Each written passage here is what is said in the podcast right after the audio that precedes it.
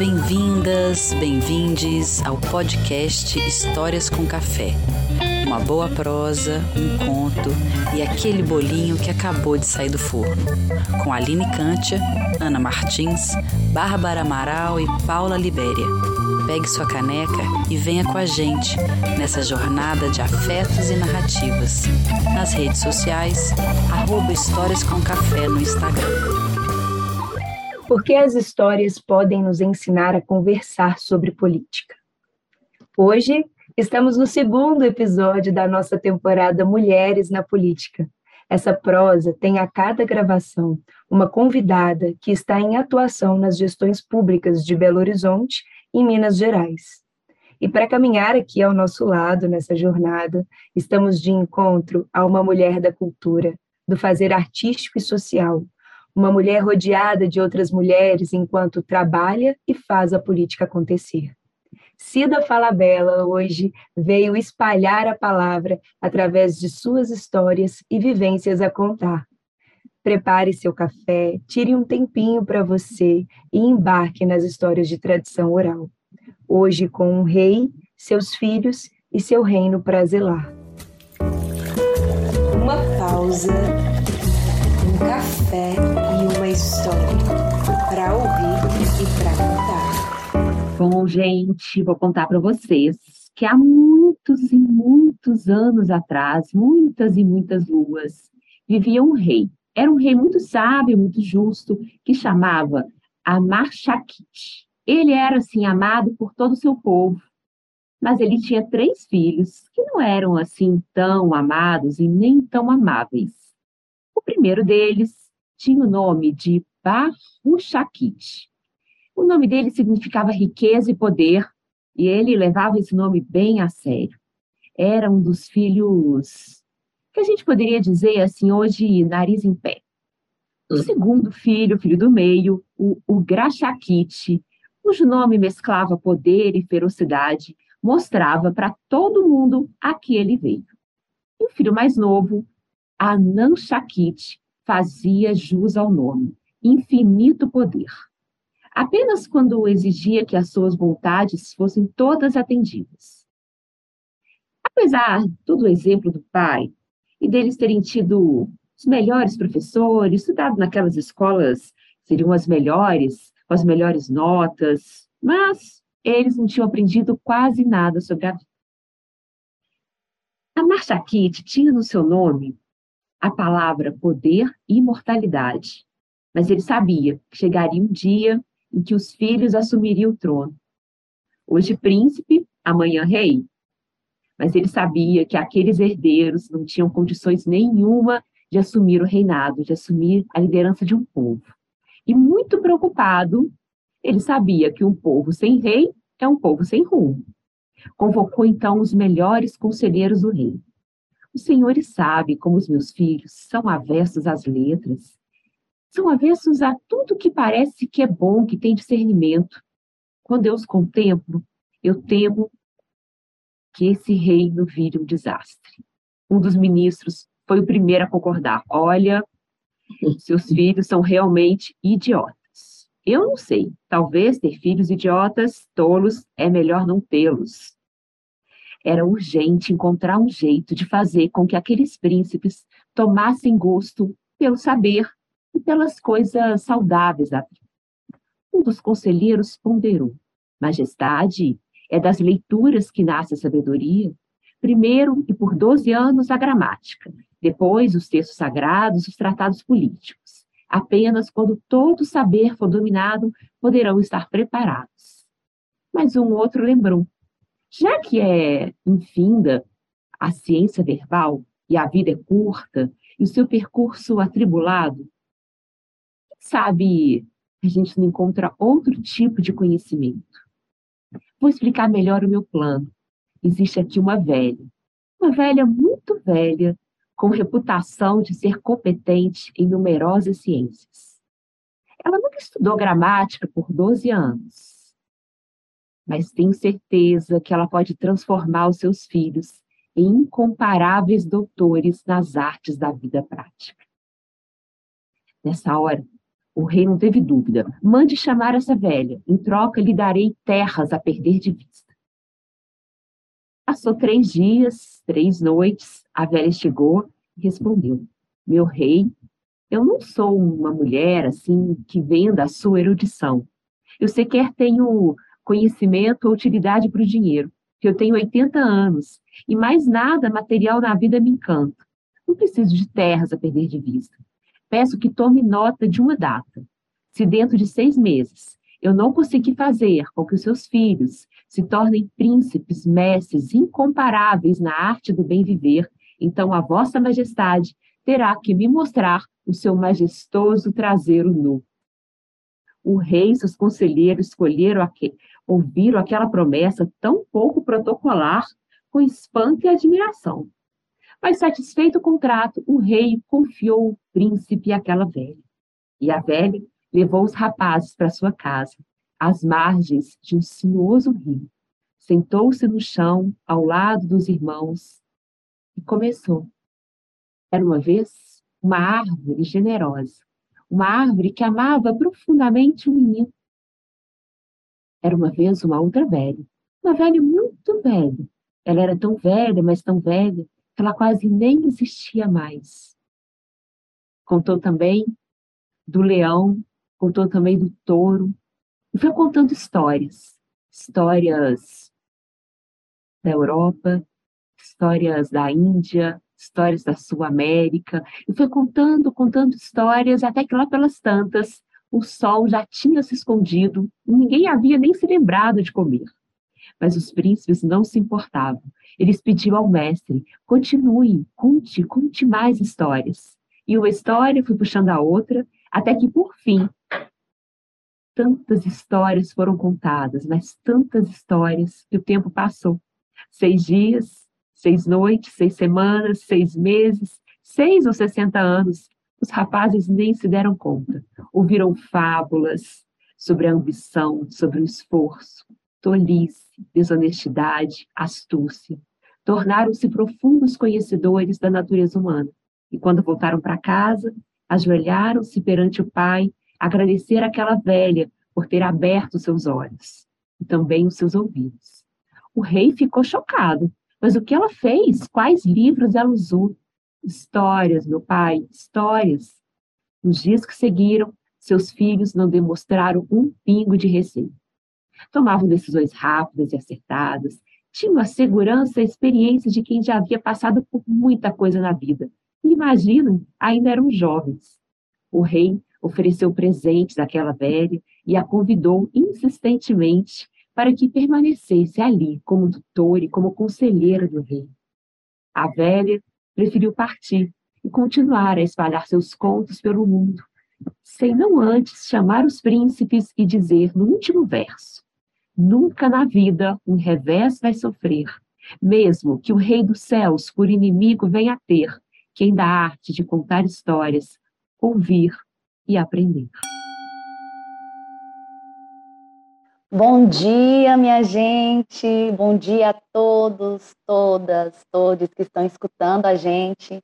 Boa tarde ou boa noite também, não sei que horário você uhum. escuta a gente. É, a gente está muito feliz, estou muito feliz de chegar hoje aqui, reunida com essas mulheres e ter essa prosa boa com vocês nos escutando. Hoje o meu café foi um café bem forte, acompanhado de um queijinho Minas bem gostoso ao lado dos meus companheiros de todos os dias, meu filho, meu companheiro. E hum, essa história ela me emociona muito porque ela me lembra como a arte chegou na minha vida. E eu tenho uma sorte, gente, porque a arte chegou na minha vida no primeiro dia da minha vida. Foi quando eu me encontrei com meu avô. E meu avô, para mim, é essa velha. É, ele me contou histórias desde quando as pessoas achavam que eu não entendia, não entendia as histórias. Ele me colocou na rua para desenhar as árvores. Ele me falou sobre outras sociedades, outros lugares que existiam em outras partes do mundo. Ele me falou até em alienígenas e vidas passadas, quando eu nem tinha seis anos de idade. Então, eu já, eu já era uma criança com um assunto diferente, né? Uhum. porque eu tinha a companhia desse mestre que é o meu avô. E ele é tão mestre que eu, ele, quando ele se foi, é, eu quase não sofri, porque eu sabia que toda vez que eu fosse contar histórias, eu podia matar a saudade dele contando histórias.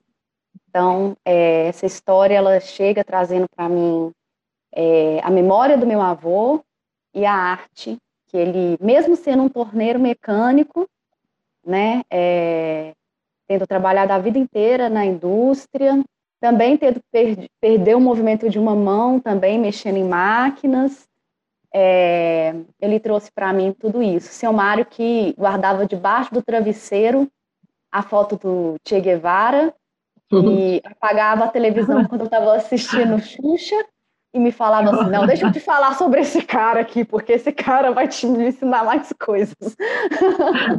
Peça rara, né? Eu tinha três anos ele fazendo isso. Mas é isso, me fez lembrar como a arte chegou na minha vida. E com você, Ana, conta pra gente como foi escutar essa história. Bom dia, bom dia, mulheres, que alegria estar aqui com vocês. Hoje eu tô tomando um chá de candeia para poder ficar é, mais na sintonia ainda das histórias, né? Pensando que esse projeto das histórias tem crescido muito em Belo Horizonte. E aí essa, essa história em específico, ela me toca muito, assim, ela vem muito nessa direção da maravilha que é o encontro da educação com a arte. E de, de tanto que a escola pode ser um lugar é, prazeroso de transformação e o contato, né, com, com o professor, que o professor, ele tem esse lugar de ser um mediador da, da cultura, né? Assim, então é um, é um prazer ter contato com o conhecimento. E a arte oferece isso, né? Ela oferece a educação através do imaginário, né? Da gente ir se apropriando dos conhecimentos que já existem, né? Mas também com uma matéria-prima nossa, que é essa questão de imaginar, de sonhar. Então, quando eu escuto essa história, eu fico muito encantada, né? E eu acho que ela tem tudo a ver com a nossa convidada também. E aí, Paula, conta pra gente o seu cafezinho. Bom dia, mulheres. Olha, hoje eu tô com um cafezinho um pouco mais doce. Hoje me deu vontade de tomar um cafezinho mais adocicado. Estou é, aqui em casa nesse momento, nessa manhã, encontrando com vocês, que, que é uma força de vida, de continuidade, um estímulo do nosso dia a dia. É, e sobre a Cida, a primeira vez que eu escutei o nome Cida Falabella, eu tinha uns 14 anos de idade. Eu fazia uhum. teatro aqui em BH e eu era e eu era muito jovem assim e, e era uma das uma das primeiras rodas de teatro. E quem me contou de Cida Falabella foi Sinara, que também é uma mulher do teatro, uhum. e ela disse assim para a turma: é, vocês precisam de conhecer uma mulher do teatro. O nome dela é Cida Falabella. E aí, depois disso, depois que eu ouvi da Cida, depois que eu entendi quem é essa mulher do teatro, eu nunca mais parei de seguir os fazeres da Cida, gente. Então, eu, eu confesso para vocês que hoje é a realização de, de, um, de um afeto meu profissional e pessoal de estar aqui ao lado dessa mulher gigante, que vai falar um pouquinho da sua trajetória e das suas histórias também e vai trazer para a gente um pouco mais de estímulo de vida a partir da tradição oral. Seja muito bem-vinda, Cida. Ei, mulheres, bom dia, né? Que alegria poder, no meio de uma campanha que é tão assim exigente com a gente, tirar um tempo para tomar café, um café demorado. Eu vou, vou confessar que a minha refeição preferida do dia é o café da manhã. Sem café da manhã eu não sou, eu, eu, não sou ninguém. E eu posso ficar sem almoço, sem jantar, mas o café da manhã para mim é fundamental, é esse tempo mesmo de se olhar, se escutar. E agradeço demais o convite, as palavras afetuosas de todas e de estar nessa roda com vocês. Meu café hoje teve tapioca com queijo Minas e um café bem forte, como diz, como diz a Aline, e, a, e eu também tomei um suco de acerola do meu quintal. que aqui eu tenho um quintal com várias frutas, eu falo que é o quintal da vitamina C, porque só tem, só tem não, mas tem muita, muita vitamina C, tem acerola, tem laranja, tem limão, capeta, limão normal, então eu falo, nossa gente, a natureza oferece o que a gente precisa, né? E a vitamina C está sendo muito boa nesses tempos aí, dessas mudanças de temperatura, desse clima seco. Estão me ajudando a segurar a onda. Então é isso, muito bom estar com vocês, gente. Obrigada mesmo pelo carinho e pelas palavras. Ô Cida, convida a gente para ir depois da campanha aí para tomar um café nesse quintal Não é? Vamos fazer, fazer um. é. Vamos, já estão convidadas. Vamos fazer um café aqui para gente contar a história aqui no quintal. Ai, vai ser ótimo. Nossa, eu estou aqui, eu estou no, contexto contrário da Cida nesse momento, estou bem dentro do centro, numa maleta, só janelas, escutando alguma manifestação que está acontecendo lá fora, tomando um cafezinho também mas, mas, a gente tem um escritório aí no maleta, nós somos, é. nós somos vizinha, né, Aline? A gente é vizinha, e a gente sempre fala quando disso, né, dessa diferença, assim, né, quando a gente vem para o centro, a gente fica é. em outro lugar. É, ô Ana, e eu acho que divertido dessa história, assim, né, que a gente muda essa história toda, assim, porque ela é uma história indiana, é uma história que é muito mais masculina, né, ela tem, é, e aí a gente vem trazendo um pouco também a força das mulheres, das velhas, que é como a gente vem tentando reencontrar dentro da gente as histórias, né, Ana? É, que, que, é, que, são as grandes guardiãs das histórias, né? Na nossa cultura, as mulheres vêm muito nesse papel de guardiãs das histórias, das histórias das famílias, das histórias das cidades, das histórias de cultura popular, né? Assim, e, e esse encontro, né? A gente trazer, é, encarnar essa história na nossa cultura, acho que é muito importante também, né? Você fez de uma forma linda ali. Foi lindo mesmo. Eu adoro ouvir vocês contando histórias. Eu sou fã da Aline e do, do Instituto Abre Palavra e do trabalho que vocês fazem. É muito bonito. Legal. E essa história, assim, eu acho que a gente, né, acho que ela é muito contemporânea. A gente até brinca, assim, né, Bárbara? A gente fala, olha, qualquer coincidência aí que você encontrar nessa história, parte dela, né? Porque o rei aí tá bem sábio nessa história, ao contrário dos nossos reis. Mas quando a gente pensou nessa história, assim, para convidar você, Cida, é, é muito porque a gente vê como que como que, como que os políticos, né, hoje em dia, como é que as pessoas que estão lá precisam ser tocadas pela arte, né, pela cultura popular, pela música. É, a gente viu, né, quando, quando esses príncipes, né, eles são tocados, né, eles abandonam um pouco né, esse outro lugar mais categórico, mais né? Não, não, não que a academia não seja presente, mas só ela não basta, né? Só a gramática não basta.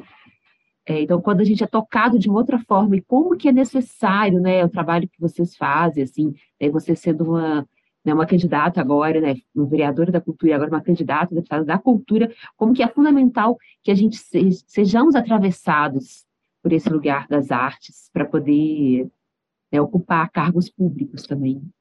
Sim, eu acho que a gente está vivendo um momento assim de muita brutalidade, né, de muita ignorância né? Não a ignorância que às vezes é porque não consegue acessar o, o conhecimento, mas uma ignorância que tem orgulho de ser ignorante, de ser tosco. E é até interessante a gente estar tá fazendo essa conversa hoje, você falando, vocês falando disso, essa história que é tão forte, né? Eu me sinto já essa anciã, a gente até fez umas personagens assim no nosso material, e eu encarnei um dia, eu falei, eu quero fazer uma, uma mulher velha, eu quero assumir a, a, a velhice, né? Eu não gosto de palavra idosa, nem terceira idade, melhor idade, então eu acho que é pior ainda. Mas assumir esse papel de velha, né? De quem tem uma experiência para compartilhar, né? E ontem a gente fez um post porque eu comentei com os meninos que eu estava muito incomodada. Os meninos são meus parceiros, porque todos têm metade da minha idade, mas meus, meus parceiros, parceiros de vida, eu falei, nossa, gente, vocês estão acompanhando o Facebook? Como que a gente está sendo atacado quando a gente faz o, o, um vídeo que a gente chamou de Levante da Cultura, falando da importância da arte, falando que cultura é uma delícia, que todo mundo é povo da cultura e é público de cultura, e as pessoas, vai trabalhar, sua vagabunda, sua velha, sei o quê, cultura não serve para nada, o pai de família quer trabalho, assim, mas assim, nem sei, são tão inúmeros ataques tão grosseiros, né, de pessoas que nem conhecem a gente, né? Não é um questionamento do tipo assim, não, eu acho que é melhor investir em saúde, educação. É uma opinião equivocada, porém a pessoa expressa com alguma polidez, mas é impressionante o nível, toda vez que se junta essa imagem de uma, uma senhora, né, que eu sou uma senhora de cabelos brancos, artista, atriz, né, como que a gente é chamado de bruxa, de velha, de vagabunda, são palavras duras, né, mas que a gente tenta ressignificar assumindo isso, é bruxa mesmo, é, é anciã, é bruxa, é, é guardiã, né, então, é, e, e é, muito, é muito forte o tanto que foi feito um trabalho mental numa parte da população de pensar que o nosso ofício, os nossos ofícios das artes, né, de todas as artes e dos narradores, né, que talvez sejam os, os que têm essa função social mais forte na história da humanidade, né, esses narradores, os que ficam e os que partem, né, que o Benjamin fala muito, né, dos, dos navegantes, dos que circulam e os que estão enraizados, ambos fundamentais, né? Ou quando a gente começou a, a trabalhar com, com esse universo de contadores de história, que a gente estudou os narradores do Vale do Jequitinhonha, com a professora Vera Lúcia Felício, de uma função assim primordial, que é de compartilhar esse, esse conhecimento através da oralidade, né? Que as culturas indígena e africana trazem tão fortemente também. E como que tudo isso parece que é desconsiderado por aqueles que nos governam hoje, né? E aí eu não diria só no Brasil, mas também no estado de Minas Gerais. É um, um prazer de dizer que isso não importa, que a arte não importa, que a sensibilidade não importa.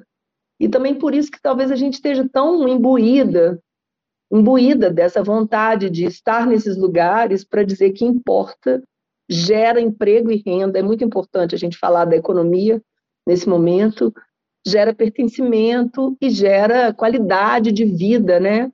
Porque a vida não é só as coisas, não, não é só o que a gente toca, o que é material, né? Se a gente for pensar assim, a nossa vida vai ficar muito, muito pobre, né?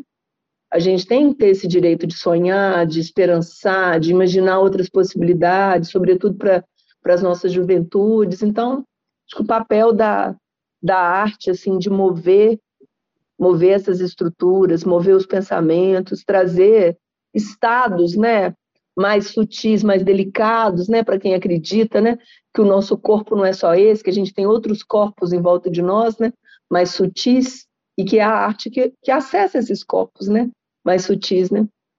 Não oh, falei muito.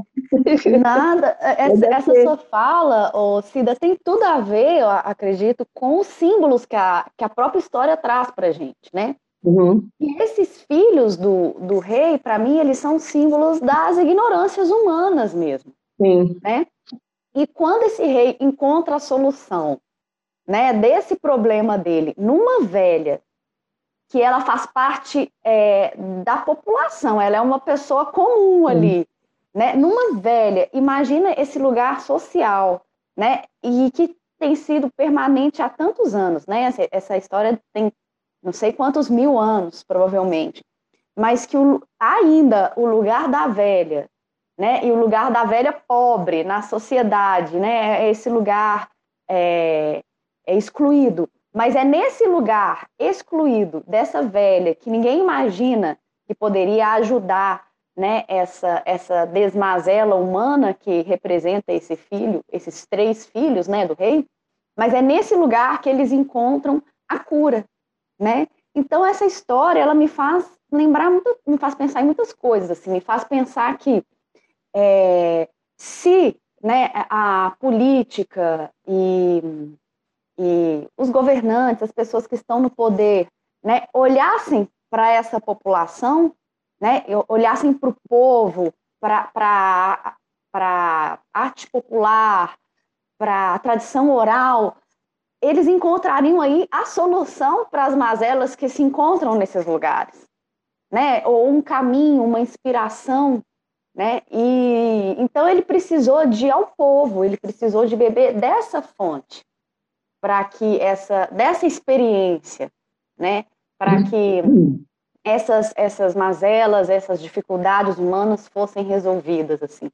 Então eu acredito que é, contar essa história hoje tem muito a ver com, com essa sua fala, né? Assim, que a gente busca como que a gente pode chegar de maneira e ela ela curou, né? Ela é, transformou, né? Esses três filhos através do simbólico, né, das histórias, é, da fruição, né, através do que é sutil, né? E aí eu fico imaginando é, você, uma mulher, uma bruxa, vamos falar assim, chegando nesses lugares de, é, de tantas mazelas e é, né, é, de, eu, eu fico imaginando você e esses três reis, esses três filhos do rei aí.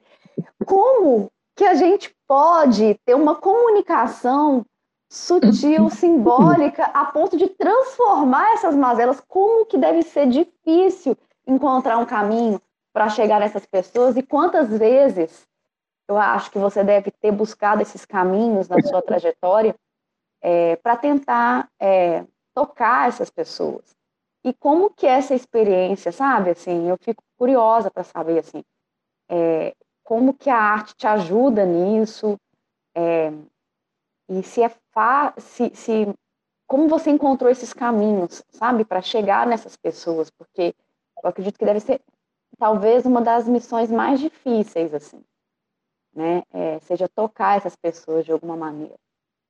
Sim, eu, eu acho que a gente a, a presença da gente nesses espaços, né, endurecidos e muito já programados para um tipo, para um, determinados corpos, né? Corpos masculinos, corpos de homens mais velhos e ricos em geral, né? E a própria questão, por exemplo, do figurino, eu vi, eu vi perguntando isso, meu Deus, qual é o figurino de uma parlamentar? Uma vez eu botei na internet, umas pessoas falaram, Joana Dark, nua, é, com colete à prova de balas. Então, assim, a gente ficou falando um pouco disso, que eu tenho uma, eu tenho vontade de ter um uniforme, porque os homens têm um uniforme que é o terno, né? Então, é, socialmente é o que eles. Então, eles têm, eles estão com qualquer roupa, mas no gabinete tem um paletó de terno. E as mulheres, elas têm que se preocupar em estar bem arrumadas, enfim, que é uma, uma imagem, uma exposição pública, televisionada nas redes o tempo inteiro. Então, a gente corre o risco de, se você tiver com uma roupa inadequada, entre aspas, né, que há uma cobrança muito grande, de, ser explorado, inclusive, de uma maneira machista pelos, pelos colegas, e, e, e, as mulheres não têm esse figurino, né? Então, a gente, a gente incomoda nesse lugar, assim, pela presença, acho que talvez porque a gente leva um pouco de poesia também para as nossas falas, e como vocês são narradores de história, né? eu acho que a gente é, empreende outras narrativas. Eu acho que é muito importante, porque nesse momento trata-se disso, né? O que a gente está vivendo é uma narrativa excludente na sociedade, né? Que tem predominado, que tira a maioria da população pobre, é, pessoas negras, LGBTs, é como se essas pessoas inexistissem, né? E a gente constrói narrativas que são é, mais circulares, mais horizontais, e são narrativas, é, vamos dizer, contracoloniais, né, como diz o Nego Bispo, né, que, que não vai né, é, refor reforçando esse caminho que está aí, que a gente sabe que não está dando certo, esse caminho de destruição da natureza, esse caminho de, de que está levando a uma desigualdade social enorme, né? Um, um, o próprio desenvolvimento do país calcado em do Estado, né, calcado em modelos predatórios que não consideram não consideram os povos e comunidades tradicionais nos seus territórios, não consideram né, a riqueza da fauna, da flora, dos biomas. Então, a gente tem que empreender essas outras narrativas, porque parte do que a gente faz é a capacidade de imaginação política, né? imaginar juntas. Né? Então, eu acho que é muito, é muito importante ser uma boa narradora de história, porque, no fundo, é isso que a gente está fazendo tentando narrar uma outra outras histórias, né? E mais e para não me estender muito, é para dizer também que a gente faz isso de uma maneira coletiva, embora tenha um corpo à frente que representa, né, que precisa estar tá lá para dar o seu voto, para dizer no microfone, a nossa força vem da estrutura toda que está junto assim e que dialoga também o tempo inteiro com o lado de fora, né? Que a gente a gente está dentro dos parlamentos, mas o nosso trabalho, vamos dizer, a maior parte dele não é lá dentro. Ali é uma, uma, uma câmara, né? no sentido mais fechada, né? um, é um espaço fechado. Mas a, a nossa conversa é com a rua, com os movimentos, com os territórios. Eu acho que é por isso que a gente vai, vai conseguindo trabalhar nessas brechas aí, né? Senão seria muito, senão seria muito é, ineficiente. Por isso que, mesmo às vezes colecionando derrotas, muitas vezes nós somos invencíveis, até porque temos, somos derrotadas às vezes, né? Tem, tem, um, tem uma frase que fala: Nós, os derrotados, somos invencíveis. Então, às vezes a gente é derrotado, mas somos invencíveis porque a gente está lutando a luta certa, né? Uma luta de todas, né? E não uma luta individual, né? Te escutar é muito bonito e eu fiquei pensando que como é que tem uma sintonia, né? Eu estava aqui pensando no, no encontro que a gente fez com a Isa, o encontro passado, na história uhum. passada, é, a verdade entrava dentro do palácio. E nessa, o poder é retirado de dentro do palácio, né? Os Sim. três filhos têm nomes que significam poder de alguma maneira. E aí, te ouvindo, eu pensei exatamente isso: é retirar o poder dessa câmara, desse palácio, e esse poder ele vai para a natureza, ele vai para a relação com a população, ele aprende com a cultura e com as histórias, né? O poder em contato com esse coletivo, e aí pensando né, em todo o trabalho que vocês fazem com a com a gabinetona, assim, é muito bonito, porque é uma forma né, de retirar o poder desses espaços exclusivos para esses corpos masculinos, que ficam olhando para o próprio umbigo, né, assim, não uhum. vê o outro, não vê o horizonte, né, retirar desse lugar e estabelecer uma relação, é, como você colocou, de narrativas que são mais igualitárias, horizontais, assim, é, é transformar essa relação com o poder, né, e aí eu queria escutar um pouco mais sobre isso que você começou a falar, de como é que é essa relação com a gabinetona, do, com os movimentos sociais, com essa escuta e essas decisões coletivas, né, que vão chegar então na representação é, na voz né, de uma pessoa lá dentro, mas que passou por todo um trabalho de aproximar essa representatividade né, das pessoas que elegeram, né, dos coletivos que estão envolvidos. Isso é muito forte e é um tema né, atual muitas as, as candidaturas coletivas é, explodiram, assim, né? Tem uhum. várias candidaturas coletivas hoje. Conta para a gente um pouquinho dessa experiência, Cida. É, eu acho que a gente, a gente fala muito de ocupar a política, né? Falava muito com a Áurea, de ocupar a política com amor e pé na porta. Ou seja, você tem que tentar entrar pela brecha mesmo, porque eles não vão abrir a porta e falar, entra, pessoal, pode entrar, mulheres e tal. Então, tem que ter uma força combativa e, ao mesmo tempo, trabalhar com esses afetos, né? Esses afetos é, alegres, porque tem os afetos tristes, né? Também. Então, a gente trabalha com os afetos felizes, da comunhão. E a gente foi desenvolvendo com a gabinetona, né? A primeira formação, sobretudo, onde teve um momento inaugural ali, muitos dispositivos, mecanismos mesmo, é, dispositivos de participação e de troca e de compartilhamento. Então, laboratórios populares de leis, é, grupos de trabalho, é, balanços do mandato, a, transparência foi um princípio sempre muito grande. Então, apresentar resultados publicamente, em espaços públicos, no parque, em lugares culturais. É, a gente todo mês né, dava, dava assim, a saber a população como a gente tinha votado, então a gente tinha um, uma postagem que chamava Como Votamos, né? então a gente vinha esmiuçando, porque às vezes para a maioria da população é muito complexo entender que um projeto passa por várias comissões, que depois ele pode ser emendado, pode, ele pode ter um substitutivo que, que desmancha muita coisa dele, que o executivo pode apresentar projeto, que tem o primeiro turno, depois que aprova, tem o segundo turno. Enfim, só de eu contar aqui, e a gente tentava trabalhar, vamos dizer, pedagogicamente também com essa ocupação do espaço.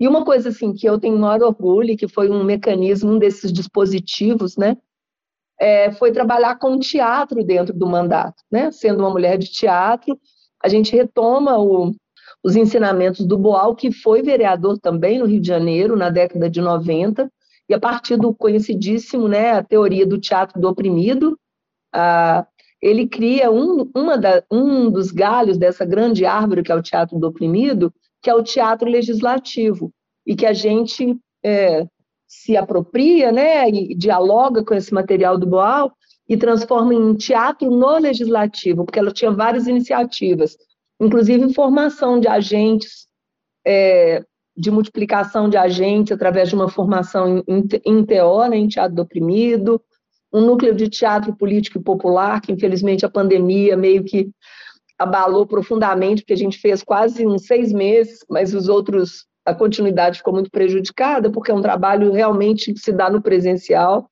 mas foi muito, muito bonito, assim, fizemos teatro nas ocupas com as mulheres, com a Cristolentino, o, o TO com a Gabriela Chiari, com o Evandro Nunes coordenando, um grupo grande, então a gente tinha um grupo de teatro dentro do mandato, que eram as diferentonas, trazendo vários corpos né, dissidentes e que estavam na, é, nas audiências públicas, é, nos seminários que a gente realizava, fazendo intervenções, e tudo isso interfere naquela estética tão padronizada desses lugares, né?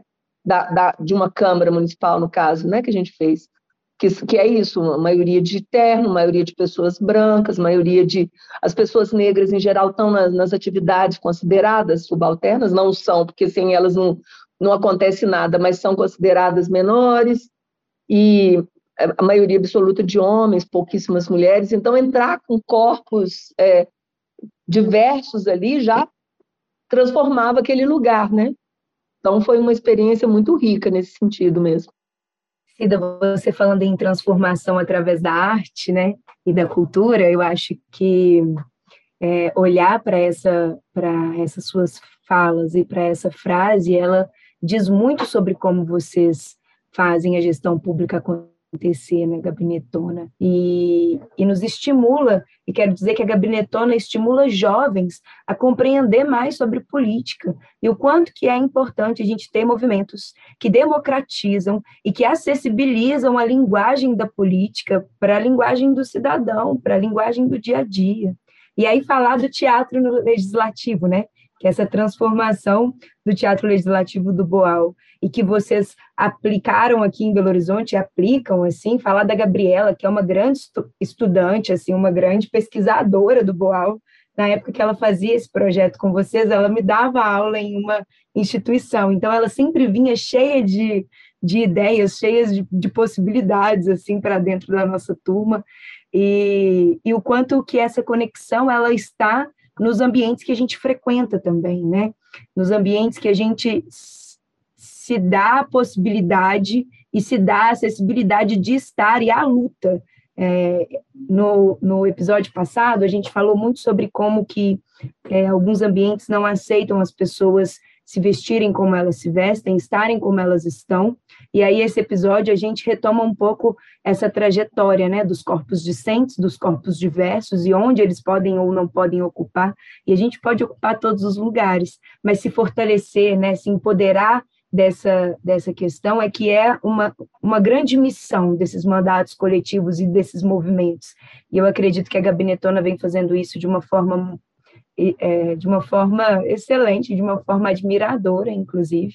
E aí o ponto do teatro que eu queria trazer aqui e entender mais com você é que todas as vezes que eu te ouvi falar sobre a gestão pública e quando você é vereadora, você dizia assim: eu não sou vereadora, eu estou vereadora. Né? Você sempre uhum. dizia desse estado de presença sobre ocupar esses espaços. Uhum. E como que essa frase ela traz um pouco o estado de presença do teatro do oprimido, né? Nós não somos é, oprimidos, nós estamos oprimidos, existe um sistema estrutural atrás de nós. Uhum. Nós não defendemos esse modelo de teatro porque nós queremos, mas porque nos posicionaram nesse local e agora nós estamos abrindo aqui é, a nossa perspectiva de vida a vocês. E é preciso que vocês escutem, porque nós somos maioria. E eu uhum. acho que isso isso complementa a sua gestão, assim, para mim, isso, isso me, me faz te admirar cada dia mais, o seu, a sua forma de estado de presença nos lugares em que você passa, em que você é, faz a sua gestão política, assim. Obrigada, Paula. É, eu acho que o teatro ensinou tudo para a gente nesse mandato, assim, né? Eu falo do teatro porque eu acho que, para mim, ele foi fundamental. Compreender que estar naquela arena era um, uma performance, né, que eu precisava de uma, uma segunda pele para dar conta dela, ao mesmo tempo que eu precisava. Eu, eu fiquei muito conhecida como uma vereadora que às vezes me emocionava, que chorei algumas vezes em plenário, quando isso parece ser uma coisa proibida. né? Porque ali você tem que endurecer, né? Como diz o Guevara, tem que endurecer, mas sem perder a ternura. Então, eu fiquei tentando fazer esse essa mediação, né? E o teatro foi muito importante. Eu gostava de estudar as minhas falas, eu brinco que eu tinha um roteirista, tinha um diretor, tinha um figurinista. Eu, eu fui com, com, é, compreendendo que era fundamental para mim. E acho que mais ainda na forma da gente se organizar levar as metodologias do teatro, né, a roda, a horizontalidade, compreender que tudo é processual, né, e que, o, e que, e que tudo é momento presente, assim. É, então, isso potencializa muito, porque é isso, assim, a, ali você tem que estar realmente muito imbuído dos seus objetivos, né, e, e, é isso também. Um dia você atua mal e fala, é uma temporada longa, são quatro anos, então amanhã eu vou me preparar melhor. Eu sempre saí com essa ideia.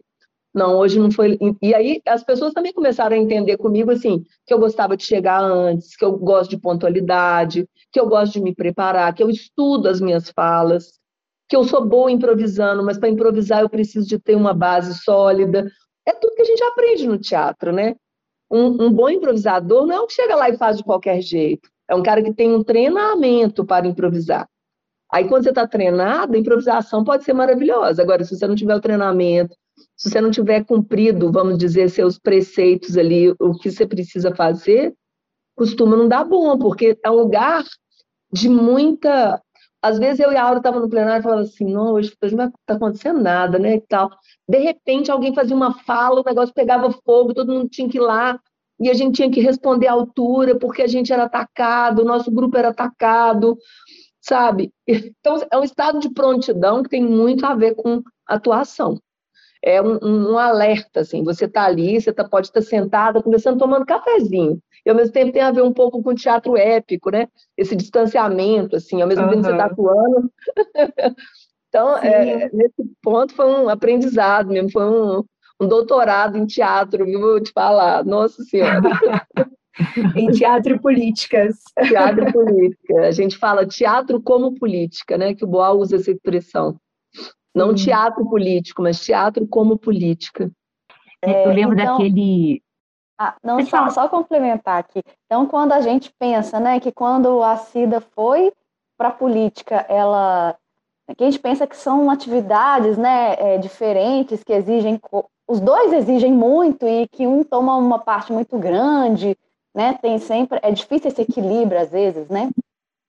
Então, quando a gente pensa que a Cida foi para a política e que o teatro teve que ficar um pouco ali, né, é, de lado, porque não dava para investir no teatro mais, que a política tomava muito tempo, foi um movimento é, reverso a isso do que a gente pensa normalmente, né? O teatro ele chegou mais forte, ele fez muito mais parte de tudo, porque ele é ele é você, né? Não Sim. existe Cida sem teatro, então não seria diferente você na política, né? Assim, é interessante pensar no ser humano assim, né? Nos seus fazeres, no que na experiência dele, que mesmo estando em, em, em lugares diferentes, a gente tem né, essas vivências que a gente vai levando e que ela, elas vão se reforçando né, ao longo da nossa vida, da trajetória, dos, dos nossos propósitos, né? Isso é interessante perceber, né, Cida? É, exatamente, assim, eu sinto falta do teatro, vamos dizer, como se tivesse jeito de deixar ele mais puro, né? Hoje eu pergunto muito se eu, voltando a fazer teatro, o que eu faria, porque de fato a potência que esses lugares têm, assim, enquanto a performance, tanto é que tudo que a gente vê desse governo que está aí, desse desgoverno que está aí, está sendo estudado na academia pelas pessoas do teatro, né, que a, a performance da extrema direita, que ela é altamente pensada, né? Muitas vezes a gente pensa que ah, é um bando de tosco, eles estão a fim de eles eles estão eles estão investindo na sua performance política fortemente. Por isso que a gente também precisa de né, tá com as nossas, com, com, os, com o nosso material, nosso corpo, a nossa voz, o nosso pensamento sintonizados. Mas isso é, isso é bonito que você está falando, é isso. Eu, eu, estou vereador, né, estive vereador, estou, é, estive co-vereador, agora desincompatibilizada. É, gostaria de estar como, como deputada, mas a gente é uma coisa só, né? Que vai se modificando. E, e é, é um pouco dessa experiência também que eu acho que é, eu, quando faço campanha, quando falo com as pessoas, que eu gostaria de colocar a serviço, mais uma vez, dessa causa, né, do teatro como política e, e do teatro e da arte, né, como algo que dialoga fortemente com a política. É preciso que dialogue. Né? Eu lembro, assim, Ciro, daquele, daquela peça Manifesto que você fez no Centro ah, 4, é, é, que você ia, às vezes, deixando textos né, nas redes sociais antes, assim, parte, é, trazia muito, né, quem é você, assim, como é que eram esse, esses dois lugares que você estava ocupando, assim. Sim. Então, eu lembro que essa peça, ela me ocupou também durante muito tempo, esse texto, porque eu sempre voltava nele, e ele era um pouco uma inspiração também para esses vários papéis que às vezes a gente acaba assumindo, né, para além da artista. É, e quando eu, quando eu pensei nessa história hoje, acha que a gente já está mais ou menos caminhando aí para o final do, do encontro, é, eu acho que se puder falar um pouquinho também, que é o programa Cultura Viva, né? Que eu acho que a Gabinetona ela tem esse papel aqui na cidade, com os pontos de cultura, e para mim essa velha é aquelas velhas assim que o Célio Turino fala no livro né, O Brasil de baixo para cima, né? Que são aquelas pessoas que estão realmente construindo o Brasil que a gente acredita. E quando um, né, um projeto é, é, valoriza né, a economia né, da cultura, valoriza né, a arte, mas também esse pulsar do cotidiano da arte, que eu acho que é muito lugar dos pontos de cultura, né, esse próprio Doim do Brasil, quando Gilberto Gil pensa o programa Cultura Viva, queria que você falasse um pouquinho também, porque eu acho que né, a gente aqui em Belo Horizonte agora está né, retomando, né, reiniciando aí esse processo, mas eu acho que a Gabinetona tem tido um papel importante também, né, o seu trabalho né, criando mesmo né, o projeto de lei? É, eu acho que foi, uma, um dos temas que a gente mais se dedicou, né, porque a gente se colocou para reler toda a legislação dos pontos de cultura no Brasil todo, os estados, as, os municípios que têm, né, é, uma legislação potente. Nós fizemos, a partir dos mapeamentos da Gabinetona, do Cefraga, que mapeou muitos espaços culturais em toda a periferia de Belo Horizonte. Nós tivemos um trabalho muito forte também com a Clarice Libânio, da ONG Favela é Isso Aí, né?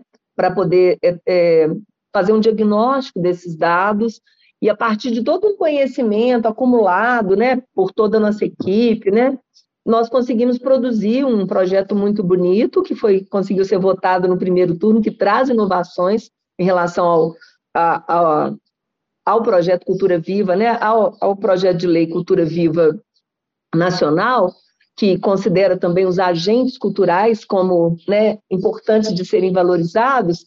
Mais do que isso, a gente conseguiu pautar a política pública e conseguimos que isso entrasse nos planos de metas da Prefeitura de Belo Horizonte através de emendas parlamentares agora. Estamos muito felizes porque foi lançado, vai ser lançado né, esse primeiro edital dos pontos de cultura e é, ele vai estar tá previsto 11 pontos de cultura é, serem é, apoiados nesse primeiro momento através de emendas né, da Gabinetona BH, Bela, Isa, eu e Áurea Carolina. Então, é, para nós é um grande avanço, porque Belo Horizonte nunca teve uma política forte de pontos de cultura, né? E Minas uhum. precisa muito, é, é, um, é uma, uma, um compromisso nosso, né? Não uma promessa, mas um compromisso nosso de fortalecer a política cultura viva no Estado, porque se tem uma coisa que Minas tem muito forte, é a sua cultura nos territórios e cada vez mais forte, diversa e sustentando, né? Igual essa velha, sustentando a cidade, sustentando as pessoas, né, dando para elas sentido para a vida delas, né? O sentido não é só não é não é só material, né? É um sentido mais profundo, né? Então, é incrível. Cida, quero super agradecer assim sua presença aqui, você ter compartilhado esse café. É, quando a gente pensou nisso, a Paula falou uma coisa que é legal, porque você e a Isa falaram que a Paula falou assim: eu acho que essa gravação do podcast vai ser um respiro no meio dessa confusão de campanha, né? E foi justamente o que vocês falaram, assim, de conseguir parar um pouco. Eu acho que as histórias nos ajudam, né? E esse encontro também, né? A gente sair um pouco, né? E, e ir para um outro lugar que as histórias nos ajudam a nos atravessar. É, então, obrigada. É, conta para gente, assim, para os nossos ouvintes, para os nossos ouvintes também, quem quiser conhecer mais também, como que te encontra nas redes sociais, né? A Cida que está aí como candidata a deputada estadual por Minas Gerais. Estou aí, gente. Se vocês quiserem nos conhecer melhor, estamos em todas as redes, Cida Falabella, temos um site, cidafalabella.com. Ah, meu Deus, a pessoa não sabe o site da .com.br. A gente é aí, ó, uma trabalhadora da cultura, uma operária da cultura. E estamos pelo PSOL 50018. Queremos chegar chegando com a cultura, com a arte, com a educação, com as mulheres e as crianças no centro no centro das nossas atenções, né? Porque com as histórias sempre à frente as mulheres na tradição, as crianças também. E é isso, vamos para transformar. Obrigado demais, mulheres, foi um, foi um respiro no meio do caos. Obrigado demais pelo carinho. A gente é que agradece, muito obrigada. Obrigada a você que está ouvindo a gente. E a gente continua nessa série de Mulheres na Política, é, conhecendo mais sobre essas representantes assim tão importantes para a gente na política de Minas Gerais. Esse foi o nosso podcast Histórias com Café. Uma boa prosa, um conto e aquele bolinho que acabou de sair do forno. Acompanhe, indique e, é claro, se prepare para o próximo. Vocês nos encontram também nas redes sociais. Arroba Histórias com Café, no Instagram e no Facebook.